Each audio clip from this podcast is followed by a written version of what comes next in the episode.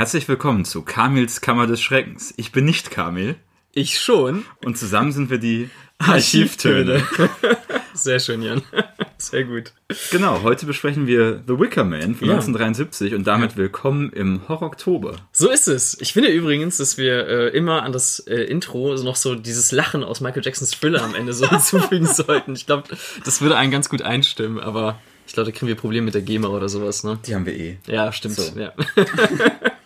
Ja, alles ist anders heute ein bisschen, ne? Äh, ein bisschen. Ja. Also das hier ist Kamils Kammer des Schreckens, das heißt, mhm. ich bin nur schmückendes Beiwerk. und ähm, vielleicht erzählst du uns, was der Horror Oktober ist und was äh, Kamils Kammer des Schreckens ist. Sehr gerne. Ja, der Horror Oktober ist so eine gemeinsame Aktion von allen Leuten, die sich daran beteiligen wollen, von der Cinecouch, von Kollegen äh, der Cinecouch ins Leben berufen.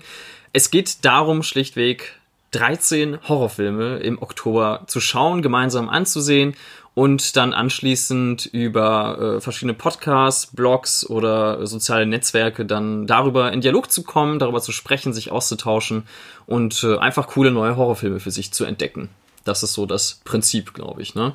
Und ja. ähm, ja, letztes Jahr hatte ich dann äh, tatsächlich so ein kleines Spin-off hier bei den Archivtönen ins Leben gerufen, weil ich äh, tatsächlich, glaube ich, über fast alle dieser 13 Filme eine kleine Kurzfolge veröffentlicht habe.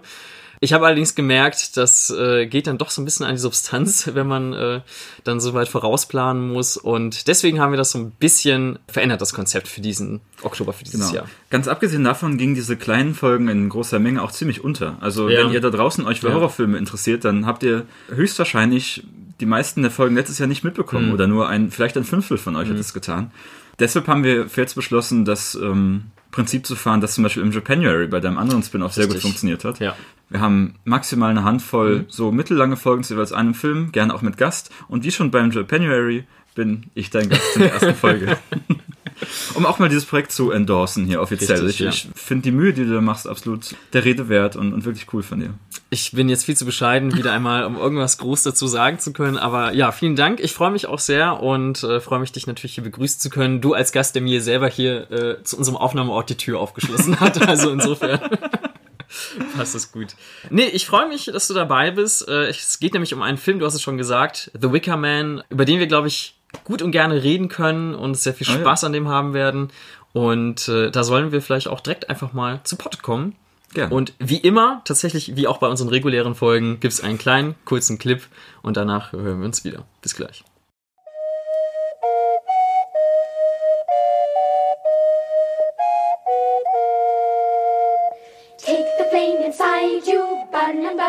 No ministers, no priests, and children dancing naked. Naturally, it's much too dangerous to jump through the fire with your clothes on. Take the flame inside you. What, what religion can, can, can they possibly be learning? J jumping over bonfires. Parthenogenesis. Edward Woodward spielt den Polizisten Sergeant Howie, der auf die abgelegene schottische Insel Summer Isle fliegt um dort das Verschwinden eines jungen Mädchens zu untersuchen.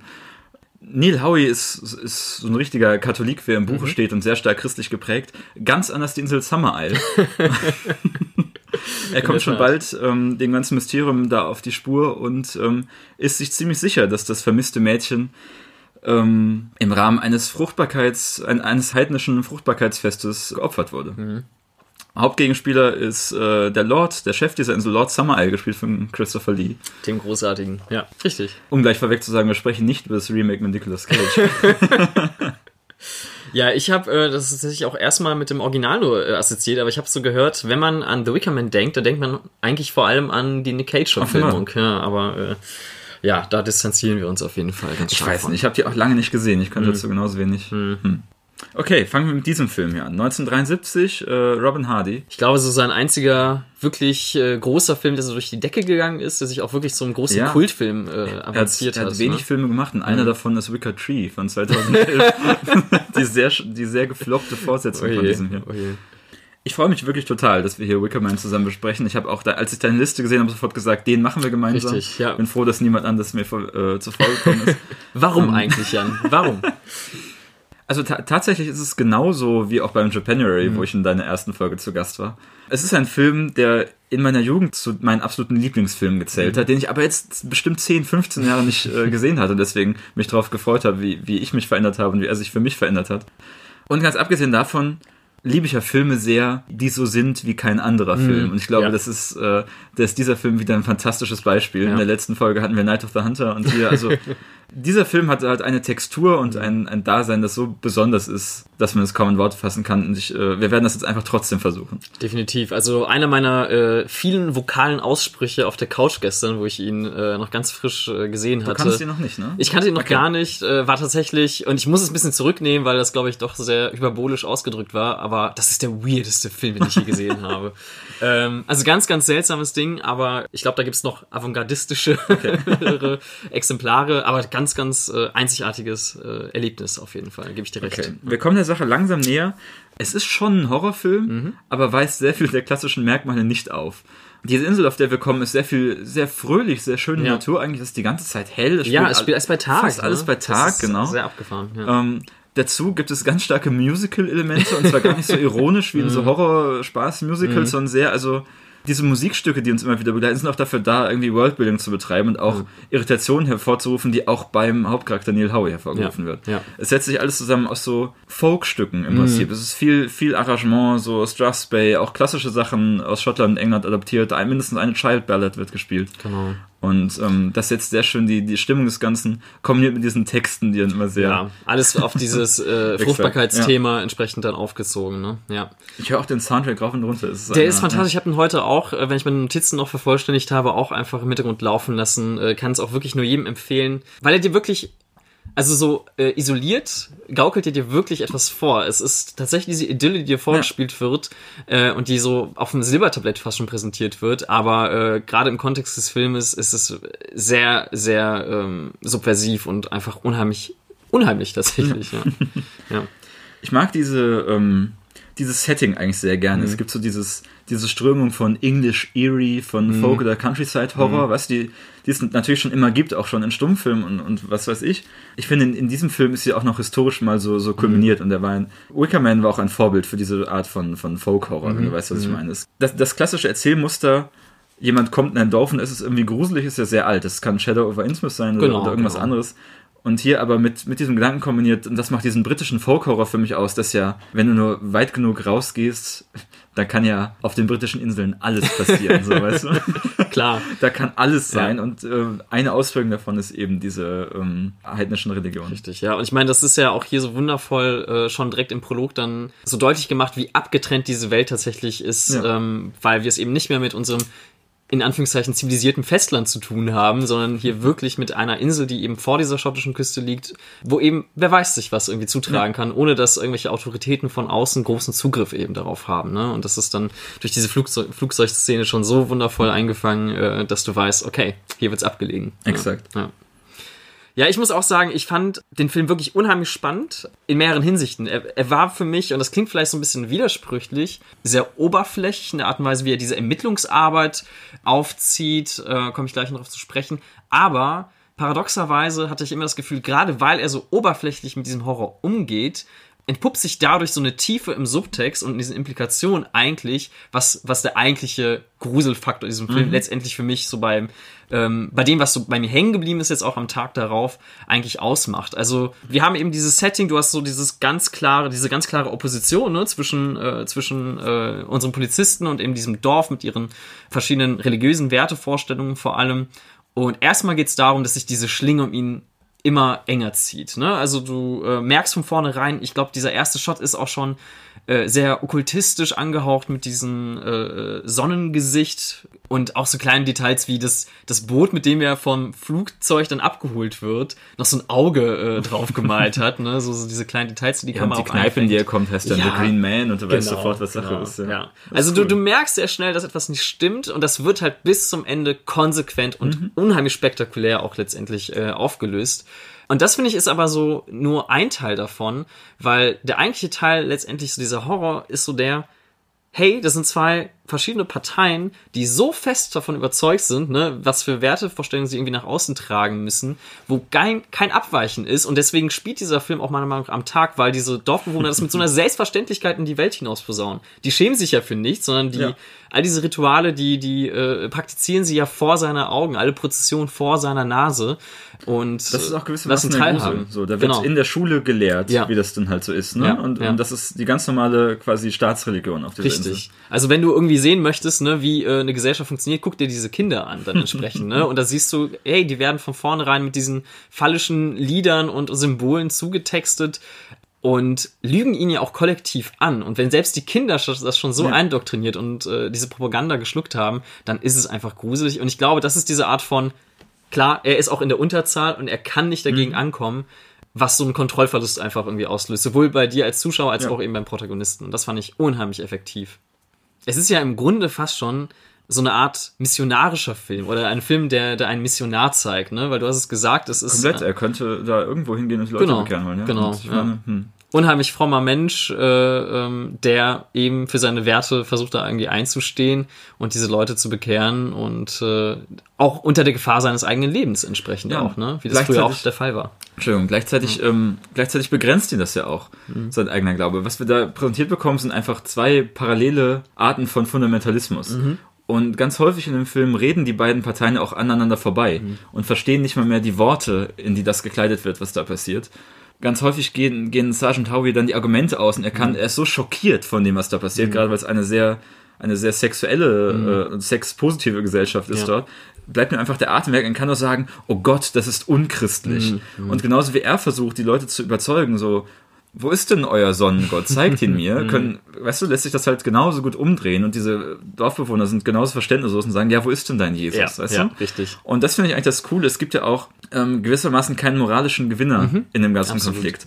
Und es ist nicht so, dass Howie auf jeden Fall immer der Identifikationscharakter ist mhm. und der, der moralisch richtig handelt, mhm. sondern es ist einfach, ich glaube, es war auch damals schon auf jeden Fall so designt, dass diese beiden Seiten gegeneinander ja, gespielt ja. werden. Das merkt man auch daran, wie, wie die Motive immer wieder die gleichen sind. Ich meine, es gibt dieses ich meine, der, der Film beginnt mit einer Szene, in der es eben darum geht, dass äh, Jesu äh, Leib und mhm. Blut und so weiter konsumiert mhm. werden. Genau das passiert ja nachher mit ihm. Er wird selbst mhm. zu Jesus und es wird das wieder zitiert, weißt du, und mhm. er singt, der Herr ist mein Hirte und währenddessen mhm. sehen wir genau das auf der Seite der, der Heiden dann wieder wie, ja, du weißt, was ich meine, ja, ne? Ja, das heißt, auf beiden Seiten dieselben Motive und eigentlich auch das auf eine gewisse Weise dasselbe Denken, aber dann doch so hart aneinander mhm. vorbei. Und es gibt nur wenige Figuren, die auch eine gemeinsame Sprache sprechen, wie zum Beispiel diese Lehrerin in der mhm. Schule, die dann so sagt, ja, sie würden sagen, mhm. sie ist tot. Das ist richtig. So, ja. Weißt du, das, mhm. ähm, ja. Aber in unserer Diktion ist das anders. Total. Ich finde auch, dass er genau in dieser Hinsicht eine sehr fehlerbehaftete Figur ist, die uns auch so, so ein bisschen vielleicht mhm. auch vorgeführt wird in der Art und Weise. Gerade mit welcher Autorität er versucht, auch eben diese ja. Leute für sich zu gewinnen und sich auch eben Sachen rauszunehmen. Weil ich glaube, wenn man mit einer gewissen Vernunft gesteuert da herangehen würde, würde man spätestens nach diesen ersten Ereignissen der, der, der ersten Nacht, würde man da, glaube ich, sehr vorsichtig agieren, sich vielleicht Unterstützung suchen ne? und dann nicht eben alleine diesen ganzen äh, äh, Spuren versuchen nachzugehen. Und er ist ja genau das absolute Gegenteil. Er tritt ja da irgendwie diese Türen ein und, und verschafft sich Zugang zu allen möglichen Gebäuden, einfach nur mit dieser polizeilichen Autorität, die natürlich aber auch für diese Werteautorität mhm. steht, die er versucht irgendwie so durchzudrücken. Ich finde es dann zumindest irgendwie cool vom Film. Ich glaube, für mich wäre das kein Muss, dass äh, zwischendurch er doch versucht, die Insel zu verlassen, er aber nicht gelassen wird, aufgrund unglücklicher Umstände nennen wir es mal. Äh, einfach damit, weißt du, die ganzen Genre-Tropes-Fans äh, dann sagen können, ja, äh, er hat es ja versucht immerhin und er stellt sich nicht allzu dämlich an. Aber trotzdem, dass er nicht auf die Bremse tritt, sondern immer weiter versucht, da so in dieses Herz, in diesen Stund dieser ja, Organisation fast schon irgendwie einzutreten. Das ist so unbedacht letztendlich, ja. aber passt eben genau zu diesem fehlerbehafteten äh, und christlich motivierten Charakter. Dann, ich meine, wir sehen ja auch in seinem Struggle. Er leidet mhm. durchaus unter den, den Regeln, die ihm seine Kirche und sein Patriarchat ja. So, ja. so mit auf den Weg geben. Ne? Und natürlich möchte er gern, super gern mit dieser jungen Frau mhm. schlafen, mhm. aber ähm, ja, er wird äh, dauernd verführt quasi von den mhm. Werten dieser, äh, dieser Inselgemeinschaft. Ähm, er selber ist eben entsprechend auch noch Jungfrau, ne? Wartet, glaube ich, äh, oder möchte bis zur Heirat dann warten mit dem ersten Sex. Er glaubt nicht an Sex vor der Ehe. Sagt ja, genau, so stimmt. Das ist genau. wieder nur eine ja, Sache, die ja. gegeneinander aufgespielt wird. Richtig, und wird dann natürlich immer konfrontiert. Und klar, er hat dann eben ja. auch diese Momente der Schwäche, die dann inszeniert werden. In dieser sehr weirden Tanzsequenz, dann, die wir zu sehen bekommen. Überall da, wo getanzt wird in diesem Film, ist es unheimlich skurril. Ne? Getanzt also es und ist, gesungen. Ja, das ist ähm, und ich mag es dann auch. Wie gesagt, ich habe es schon gesagt, wie das so auf dem Silbertablett vor dir hergetragen wird und ähm, das auch so eine dauernde Präsenz hat. Also diese Bedrohung ist einfach dauernd präsent, selbst wenn er dann das Anwesen von äh, Christopher Lee als diesem äh, Lord Summon Isle ähm, betritt, hat er immer noch diesen Blick aus dem Fenster nach außen, wo gerade dieses äh, Ritual der Fruchtbarkeit ausgeführt wird. Und äh, Christopher Lee hier auch großartig, der mit so einem Selbstverständnis und auch mit so einer, ne, seiner tiefen Stimme, mit seiner übergroßen Statur da einfach reinkommt und, und äh, ihm das auch so vor die Nase setzt und präsentiert, ähm, macht einfach Eindruck, ja. Ja. Ist ja auch seine persönliche Lieblingsrolle. ähm, Ja, gewesen. stimmt. Ja, ja. ja. Ich verstehe warum. Ich verstehe wirklich warum. Ja. Ja, Christopher Lee, der auch als, als große Horror-Ikone auch Mhm. noch in diesem Film steht, ne? So gerade in der Zeiten kurz vorher als äh, Aushängeschild von Hammer Horror und später auch Ja. von Amicus und auch Ja. Mhm. Ingrid Pitt, die hier einen kurzen Gastauftritt hat. Also es ist schon dieses britische Horror-Ensemble. Und deswegen ist es natürlich, also ich finde, er, er strahlt natürlich so eine gewisse Wärme auch aus mit seiner Stimme. Er muss ja auch charmant sein, um irgendwie diese Dorfgemeinschaft so, ähm, so quasi am Leben zu halten und diese Strukturen da durchzusetzen. Aber gerade durch die Art und Weise, fast schon auf diesem Meta-Level, dass du weißt, hey, es ist Christopher Lee und welche Rollen er auch gespielt hat, geht eben diese sehr unheimliche Aura schon ganz automatisch Ja. von ihm aus. Ne? Dennoch, also nicht nur ist die Figur komplex, sondern auch der Glaube da auf der Insel. Also das Schöne daran ist ja, das ist nicht wie in vielen anderen Horrorfilmen so, ja, äh, dieses abgelegene Bergdorf und dann bleibt unser Auto stehen, dann sind das alles Kannibalen. Ja. So, weißt du, sondern diese Religion, die da vorherrscht, diese Gesellschaft, die da vorherrscht, das sind alles sehr fröhliche und ausgelassene Menschen, die eigentlich ein schönes Leben haben, die sind sehr sexpositiv, die haben so ihre eigenen Gesetze. Mit dem kleinen Makel, dass sie vielleicht Menschenopfer begehen. Ja. Also die Richtig, sind, ja. Mhm. Gerade für uns als Zuschauer sind die erstmal nur anders und nicht komplett komisch und nur so ein starkes Feindbild, weil dieser krasse Katholik da reinkommt. Absolut, Ne? ja. Ich Und fand das- es, ich fand es auch großartig, wie sich dieses Blatt auch, oder beziehungsweise dieses Bild auch von ihm immer wieder so ein bisschen auch äh, immer wieder anpasst und, und wandelt, weil wenn man diese Ermittlungsarbeit am Anfang verfolgt, leugnen sie ja komplett diese Existenz zunächst einmal Mhm. von dieser Rowan, äh, wie hieß sie? Morrison, glaube ich, ne? Rowan Morrison, meine ich war's, äh, diesem kleinen Mädchen eben. Und auch diese vermeintliche Mutter äh, von ihr leugnet die Existenz Mhm. komplett. Und äh, irgendwann kommt er ja durch diesen Schulbesuch dahinter, dass es wirklich so einen Mensch gegeben hat zumindest. Wir wissen noch nicht zu dem Zeitpunkt, was mit ihr passiert ist. Und äh, sofort wird diese Art von Lüge, die äh, ihm vorher aufgetischt wird, dann aufgegriffen und äh, ein anderer Zugang zu ihr gefunden, beziehungsweise mit wieder auch hier sehr selbstständig damit umgegangen. Ach ja, sie ist jetzt in einen Hasen verwandelt worden und stimmt, ja, da war doch was so in der Art. Es ist so fast schon, ich finde, äh, dieses Dorf wirkt fast so wie so ein äh, Organismus für sich, der sich halt immer wieder neu so anpasst Ja. und äh, diesen Charakter auch zu verschlingen droht. Die sind halt mit sehr vielen Sachen in, einem Selbstverste in einer selbstverständlichen Beziehung, mit Ja. denen die Hauptfigur das nicht ist. Ja. so selbstverständlich wie wir Halloween oder äh, äh, keine Ahnung Weihnachten feiern letztendlich. Ja, genau. ne? Also äh, das wird für Außenstehende genauso seltsam sein, warum wir uns da irgendwie dann am 24. beschenken. Letztendlich sind es einfach irgendwelche Ideale, die festgesetzt wurden, Traditionen, die sich durchgesetzt haben. Und ähm, ich finde auch, dass gerade in diesen Musikszenen also da geht so eine Ruhe fast schon aus, ne, von Komplett. diesen ganzen Szenen. Ähm, das ist unglaublich. Und ich finde, also für mich hat das tonal erstmal überhaupt nicht gepasst, weil ich mich natürlich, wie auch dieser Hauptcharakter gefragt habe, was soll das hier eigentlich? Und letztendlich habe ich mir gedacht, das sind doch, also das sind so gut inszenierte Szenen, weil sie nochmals diesen Zusammenhalt, diese Dorfgemeinschaft Ja. so stärken. In dem Moment, wo plötzlich alle anfangen, unisono zu singen in so einem Pub, dann ziehen alle gemeinsam an einem Strang. Dann kannst du eigentlich nicht äh, weiter eine Symbiose eingehen als das, ne, musikalisch. Und das äh, ja, geht von solchen Ja, das- Szenen eben aus. Das ist derselbe Punkt. Diese, diese Dorfgemeinschaft, Mhm. das sind keine, das sind keine an sich schlimmen und bösen Leute, sondern die haben einfach eine andere Form von Zusammenhalt. Ja. Ja. Ist, ich finde es sehr schön, dass es wirklich so gegeneinander gespielt Ja, wird und ja. nicht als, äh, als gut-böse Geschichte, sondern Richtig. mit, ja, fragwürdigen Charakteren. Genau. Es wirkt alles skurril. Ich finde es halt auch, ne, gerade mit dieser Prozession am Ende, die eine ganz klare Agenda hat, die wir vielleicht nicht verraten sollten, aber äh, die natürlich unheimlich spannungsgeladen ist, wo du dich natürlich auch unwohl unter ihnen fühlst, weil wir damit einfach nicht vertraut sind. Also ich bin ja schon vom Kölner Karneval so sehr äh, ihm sehr suspekt gegenüber eingestellt, aber all die Leute hier mit ihren Tiermasken, das ist natürlich Der ein Bild Lachs der für sich. Erkenntnis, Ja. ja. Also, äh, das ist wirklich einzigartig und natürlich ist es sehr ungewöhnlich und äh, Unwohlsein hervorrufend, ja. aber genau das soll es ja auch sein. Und ich meine schon, Shakespeare wusste, ein Kostümball ist immer eine gute Idee zum Spannungsaufbau, mhm. weil sich da auch mal ein anderer Charakter unter einer Maske verbergen kann, nicht wahr? Ja, ja. Ähm, und deswegen ist es hier auch für mich ein absoluter Spannungshöhepunkt. Total. Und selbst wenn man die, die Figur dann nicht mehr sympathisch findet mhm. und sie eigentlich eher für den Wahnsinnigen hält, mhm. fühlt man trotzdem richtig mit ihr mit und, und, geht da auf jeden Fall mit, ja. Ja, ja und das, wie gesagt, entlädt sich in einem unglaublichen Finale, das einfach nur konsequent ist, ähm, das auch, glaube ich, tatsächlich eine sehr große christliche Tradition auch feiert. ähm, da wird uns das nochmal so ein bisschen äh, gespiegelt und vor Augen geführt, was mit diesem Charakter dann letztendlich passiert. Ja, das ist dann wirklich dann vielleicht, wie du auch mhm. sagtest, der einzige Makel. Gut, am Ende sind dir die Dorfbewohner vielleicht nicht mehr ganz so sympathisch, aber äh, ja. ähm, letztendlich ist das einfach nur diese Spitze mhm. auf, dem, auf dem Eisberg. Die ganze Zeit über wird ziemlich respektvoll mit dieser Religion umgegangen, mhm. weißt du? Das, ähm, man kann jetzt nicht sagen, er hat es genauso dargestellt, wie es ist, weil gerade dadurch, dass, ähm, was wir so unter dem Oberbegriff Heidentum, Paganismus mhm. fassen, hat jetzt keinen Staatsapparat hinter sich, der irgendeine besondere mhm. Form dieser Religion forcieren genau. würde. Deswegen ja, ist es eh alles synkretistisch und mhm. diese Gemeinschaften suchen sich mehr oder weniger ihre, mhm. äh, ihre wichtigen Punkte raus. Aber das ist ja mhm. beim Christentum auch nicht anders, genau, wenn wir ehrlich ja. sind. Es ist sehr gut recherchiert. Und ähm, es erscheint zumindest mir wie eine Religionsgemeinschaft, die durchaus plausibel mhm. so sein könnte von den mhm. Elementen, die auftauchen. Die hat ihre festen ja. Traditionen, die genau. hat ihre festen Konsequenzen aus den Ritualen. Es ist, geht immer mit einem Zweck mhm. einher.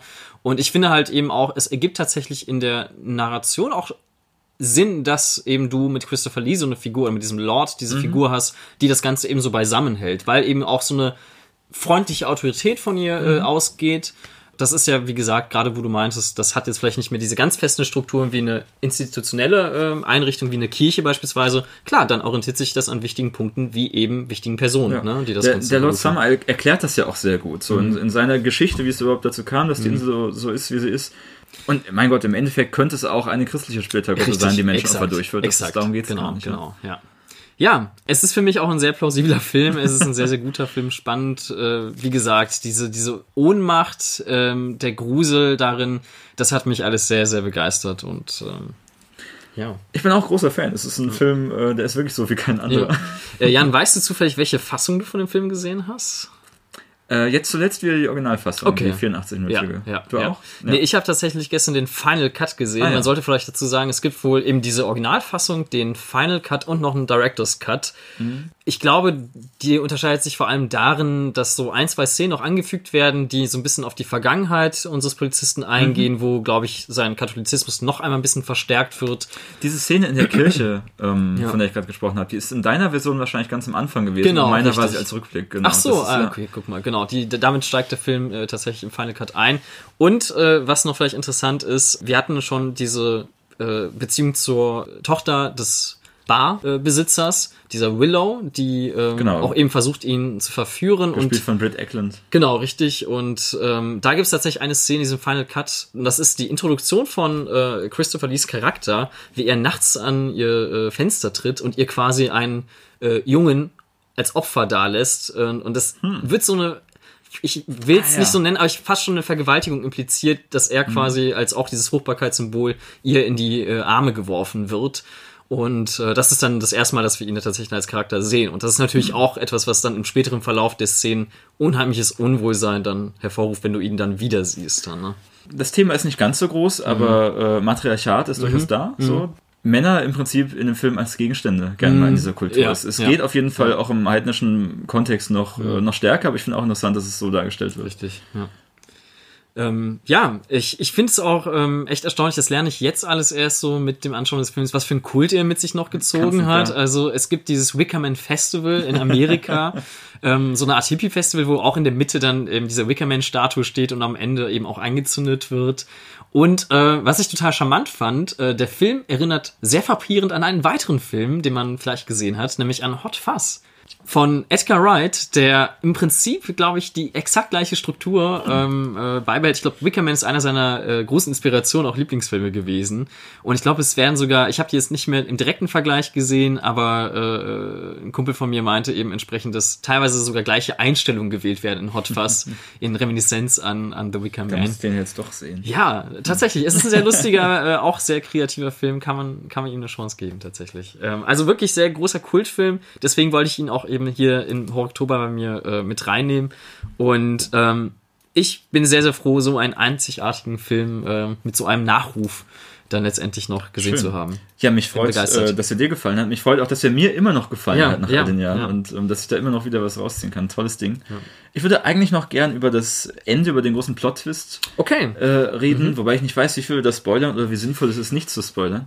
Also ich würde tatsächlich, also ich, ich weiß, was du meinst und ich hätte jetzt in der Art und Weise gesagt, eigentlich sind Spoiler vielleicht hier nicht ähm, so groß anzusehen, aber ich muss tatsächlich zugeben, dass mich das schon auch gewissermaßen überrascht hat und seine Konsequenz auch überrascht hat. Vielleicht sollten wir deswegen vorsichtshalber einfach eine kleine Spoilerwarnung rausgeben. Okay, Spoilerwarnung jetzt. Ja. Überspringt das Kapitel. Ähm und hört noch unseren Abschiedsgrüßen zu. ähm, genau. Man kann während des Films schon gewissermaßen damit rechnen, nachdem mehrmals betont wird, dass er Jungfrau ist. Aber der ganze Plot-Twist am Ende ist ja, dass ähm, dass er geopfert werden soll, dass er ja. das Jungfrauenopfer ist, mhm. was auch wieder so ein bisschen ne, Matriarchat, du weißt mhm. schon. Und das finde ich eigentlich ein total cooles Ding, weil wenn du es heute nochmal siehst, ist das total der moderne mhm. Schachzug. Das ist mhm. so ein, so ein Plot-Twist, den wir schon tausendmal gesehen haben in den mhm. letzten Jahren gerade. Du weißt, was ich meine. Ja, so, ja. erstens diese Komponente, am Ende dreht sich alles um dich, das ist Fight Club, im ja, weiteren genau, Sinne auch genau. solche, ähm, das war alles The nur geträumt Szenarien, The Game. Ähm, The Game ist wirklich ein sehr gutes Beispiel dafür. Hier Dingsbums, Shutter Island. Mhm gleichzeitig mit diesem Hieb am Ende ist es noch viel böser, noch viel schlimmer ja. als gedacht. Das, ja. Also ich musste ganz stark an den ersten Saw denken. Mm, mhm. Wenn du weißt, was ich ja, meine, ja, ja, am Ende denkst, es ist irgendwie überwunden, dann kommt es noch mal schlimmer. ähm, und auch so gerade diese Sachen, diese Komponenten mit dem Britt Eklund Charakter, mhm. Dass ja vieles von dem, was dir erstmal weird und cringy erscheint, dahinter ja als Secret Test of Character ja, rauskommt. Ja, weißt du, eigentlich ja. sollte die Hauptfigur nur geprüft werden, deswegen haben sich alle so komisch verhalten. Und das finde ich ziemlich cool. Mhm. Oder ist, zumindest ist mir aufgefallen, dass das äh, ein sehr modernes Element mhm. ist, dass, äh, dessen sich äh, moderne Filme sehr häufig bedienen. Ja, ja, ja. Also auch da liegen da vielleicht Inspirationen. Ähm, ich würde es genauso wie du wie ein Plot-Twist bezeichnen, weil ähm, da im wahrsten Sinne des Wortes, du hast es eben sehr gut ausgeführt, Sachen herumgedreht werden mhm. tatsächlich. Mhm. Aber das war das Schöne. Es kam mir gar nicht so mit dieser Brechstange angesetzt nee, nee, vor also, während des Films, ja. weil es wirklich einfach die konsequente Übersteigerung Eben. ist dessen, was du eh schon die ganze Zeit gefühlt gerechnet, und ja. gesehen hast. Richtig. Und ähm, das ist cool. Es ist dann wirklich, äh, ich glaube, es ist auch, also diese Symbolkraft dieses Wickermans ist auch als Zuschauer mhm. für dich so gewaltig, weil du dich irgendwie auch die ganze Zeit fragst, wann, wann, wann kommt eben dieses Symbol dann endlich mal zum Vorschein, worauf es jetzt ganz hinauslaufen soll. Und dann steht es übermächtig in dieser, auf dieser Klippe da, äh, umgeben von diesen kleinen Menschen, die äh, sich äh, so viel Mühe gegeben haben, das ganze Ding zu errichten. Und das ist erstmal so beeindruckend und gewaltig. Ich glaube, Edward Woodward, ne, der hier den Polizisten mhm. spielt, hat auch bewusst sich ähm, äh, äh, dagegen gewehrt, äh, obwohl er vom Regisseur immer wieder angeboten bekommt, bekommen hatte, das Set mal zu begutachten, ähm, das bis zur letzten Minute tatsächlich vor ihm verhüllt ja. zu lassen, damit er wirklich eine genuine Reaktion zeigt und auch wirklich überrascht wird. Und das siehst du im Charakter an, gleichzeitig leidest du mit ihm. Und es zeigt ja letztendlich nur, wie sehr mit ihm gespielt wurde und was für eine Beute er letztendlich auch war. Und diese Übermacht am Ende der Dorfbewohner ähm, geht dann an die Nieren, auf jeden Fall. Gleichzeitig offenbart sich ja auch, die selbsterfüllende Prophezeiung des Films in, in diesem Ende und diesem Plot-Twist. Du weißt schon, am Ende ist er der, der, ähm, der Fool, der dann auch mhm. der King of the Day ja, ist ja, gewissermaßen in dieser Parade. Das ja, ist, ja. Alles sehr durchdacht, ja, alles sehr durchdacht und Tolles so simpel. Und es endet mit einem wundervollen Sonnenuntergang, der sehr trügerisch daherkommt. Und äh, dann hat sich das Ding, weil auch nichts mehr gesagt werden muss tatsächlich. Ja. Ne? Das Ritual ist vollzogen, die Tradition ist erneuert und äh, ähm, heiter weiter. Ja. ja, ach, cooles Ding. Toller Film, ich bin sehr ja, zufrieden. Ja, es ist böse, es ist okkult, es ist einzigartig, es ist weird. Ich war von zahlreichen, also wirklich äh, großen Ausrufen aller What the fuck äh, geprägt während des gesamten Zuschauens, das aber wirklich aus so einer ganz tollen Stimmung herauskam und deswegen ich, also finde es auch schön, dass wir das jetzt am Anfang des Oktobers setzen äh, und so eine Empfehlung rausgeben können. Vielleicht möchten ja auch ein paar Leute ihn sich auf die Liste setzen. Ja. Aber ich habe auch gesehen, dass ein paar Leute den auf der Liste hatten. Ähm, ich fände es cool, wenn der Film die Runde macht. Ist ein Kultklassiker, der nicht vergessen werden sollte. Und äh, daher geht die Empfehlung auf jeden Fall raus. Cool. Gut.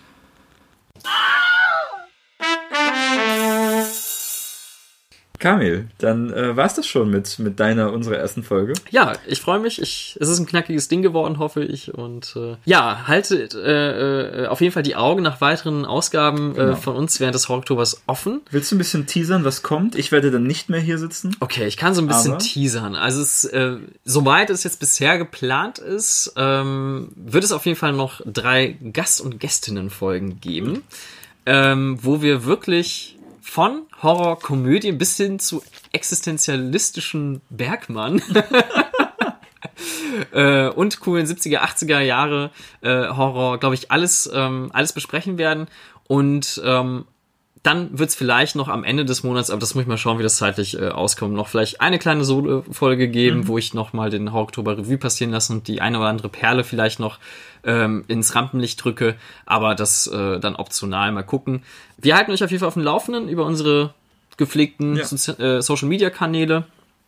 Also folgt uns auf jeden Fall gerne auf Facebook, äh, auf Twitter und ähm, auf schaut Letterbox auf Letterbox genau deine Liste auch sehen und Richtig. deinen Fortschritt verfolgen Richtig, genau. ich mache dieses Jahr leider wieder nicht mit ach ja, ähm, ach ja. tja und das ist auch völlig Horror ist mein Lieblingsgenre ja, bezeichnet ja. aber zumindest äh, sitzt du hier und und stimmst uns hier äh, auch mit ein und das ist schon mal eine gute Sache ähm, ja haut auf jeden Fall das Hashtag Horror ähm, durch die sozialen Netzwerke bleibt im Gespräch redet über Horror ähm, denn er ist gut und gruselig Mit einer besten Alliteration kam ich jetzt nicht mehr auf. Okay, okay. und damit tschüss. ciao, ciao.